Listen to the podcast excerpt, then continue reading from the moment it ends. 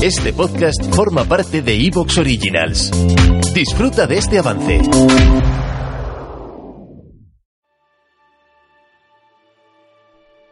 Un gran amigo mío dijo una vez que las cosas hay que hacerlas desde la pasión, porque sólo desde la pasión seremos capaces de sacar lo mejor de nosotros mismos.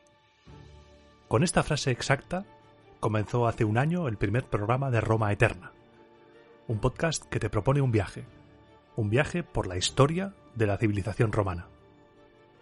Durante este año hemos vivido el origen de la ciudad, los años de la monarquía y ya nos hemos adentrado en la República.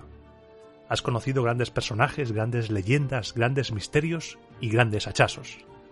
Y todavía queda mucha historia por contar, pero hoy es momento de celebración. Como dije también en el primer programa, soy Iván Martín y te doy la bienvenida a Roma a Eterna.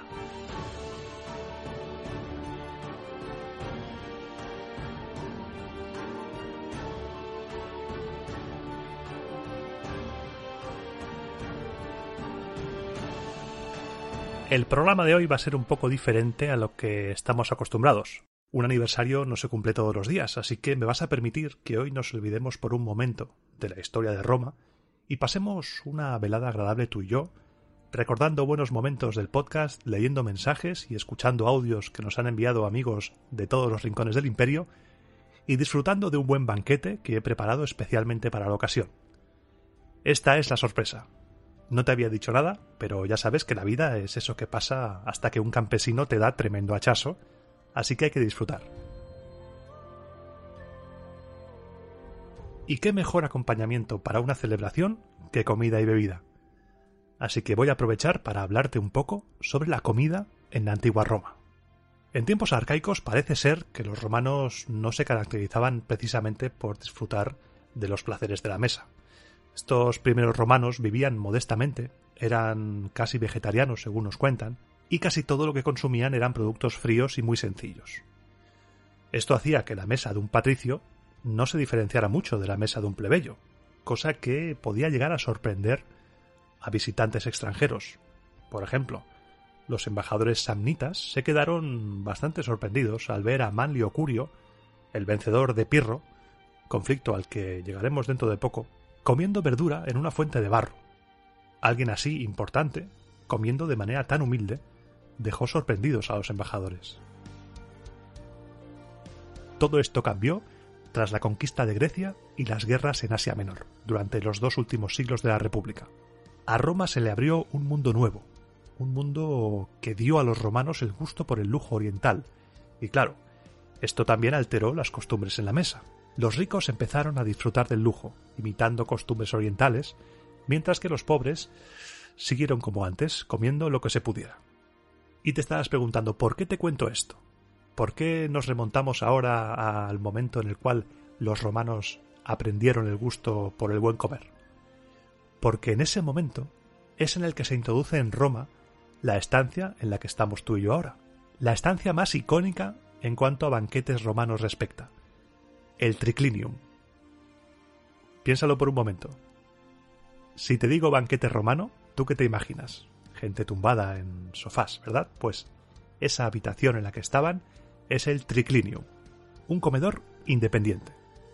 Las domus más pudientes podían tener varios, uno por ejemplo más fresco para el verano y otro más calentito para el invierno, teniendo presente también que a los romanos les encantaba comer al aire libre, como a nosotros, comían en el peristilum.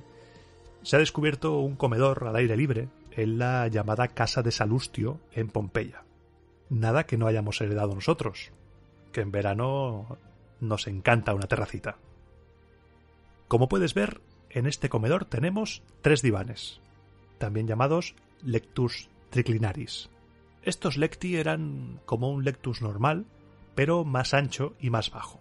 Un lectus era un sofá, un sofá que se encontraba por todas partes en la casa romana. Hacía las veces de sofá durante el día y de cama por la noche. De lectus hemos heredado nuestra palabra lecho. En su forma más simple era un armazón de madera, con tiras de cuero encima, como un somier de láminas actual, sobre el que se tendía un colchón. Este colchón al principio estaba relleno de pana, pero a medida que pasaron los años fueron de lana o incluso de plumas. En un extremo de este Lectus había un brazo, podía tenerlo en ambos extremos, ¿eh? pero normalmente en un extremo, y posteriormente se le añadió también un respaldo, conformando la imagen de sofá que todos podemos tener en nuestra casa. El sofá cama no es un invento nuevo, esto los romanos ya lo usaban.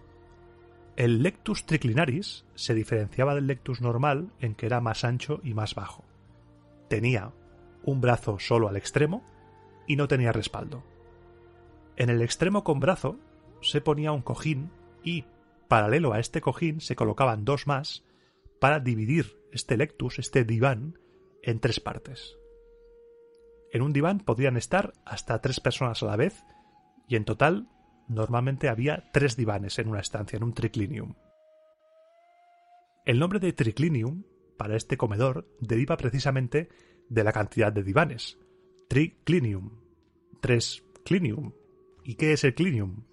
Clinium deriva del griego cline, en plural clinai, y fue importado directamente por etruscos y romanos desde Grecia, es el diván. Se colocan tres divanes en forma de U en los tres lados de la mesa, dejando el cuarto lado libre. Esta noche tenemos los divanes y el triclinium para nosotros solos. He pensado que estaríamos más cómodos aquí, todavía no hace tanto calor. Vamos a estar aquí más a gusto que en brazos. un momento, un momento, no te tumbes todavía. Antes de que te tumbes, tienes que saber que cada diván tiene un nombre y se reparten en función de la importancia de los invitados. Si organizas una buena cena, los invitados tienen que colocarse cada uno en su lugar correspondiente en función de su importancia. El diván de la derecha, según miras desde la entrada, era el Lectus Sumus. El que tienes de cara, el del centro, es el Lectus Medius. Y el de la izquierda se llamaba Lectus Imus. ¿Recuerdas que antes te dije que en cada diván cabían tres personas? Eso es porque el diván se repartía en tres partes que se llamaban igual que los tres divanes, imus, medius y sumus.